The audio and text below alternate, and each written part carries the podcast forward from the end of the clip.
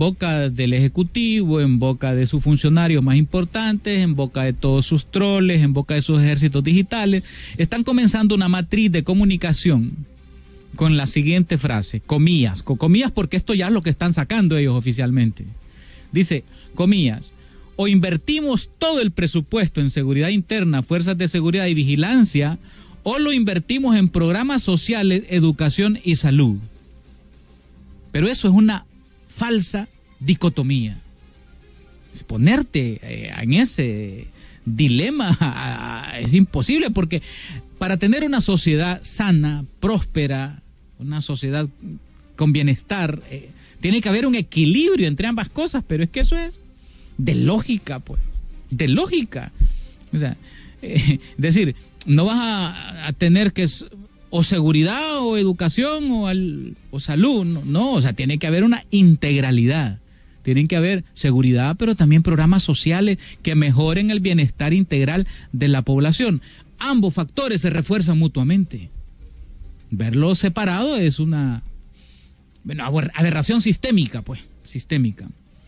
Entonces, esa analogía simplista del gobierno, porque es simplista, de seguridad versus bienestar, ahí nos van a meter, ahí nos van a meter. Como si fuera una opción excluyente, no, es. Entonces por eso nosotros titulamos chantaje oficial y ahí tienen, ahí tienen ustedes la portada del Independiente, donde nosotros la estamos este, ya subiendo y divulgando. Y hay un montón de argumentos que se pueden sacar en contra de eso, para desmontar ese chantaje oficial, ¿verdad? Primero, que la seguridad humana es multidimensional. Segundo, la seguridad física de poco sirve si no tienes educación, eh, economía, acceso a la salud, empleo, cohesión social, un ambiente sano, libertades políticas, derechos humanos, etcétera. ¿De qué te sirve seguridad si no tienes seguridad humana? Pues ese es un argumento. Luego, todas estas políticas eh, de mano dura, pues a corto plazo pueden ser este, bien vistas, pero a futuro generan más pobreza. Más pobreza, desigualdad, polarización social, degradación de las instituciones a largo plazo.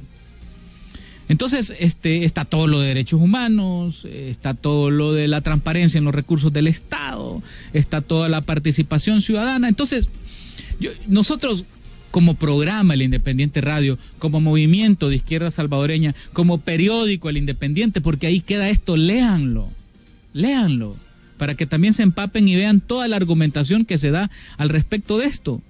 Tenemos que buscar una sociedad de bienestar, una sociedad próspera a largo plazo. Claro que la seguridad es básica, es necesaria, pero también es importante implementar programas sociales que reduzcan la pobreza.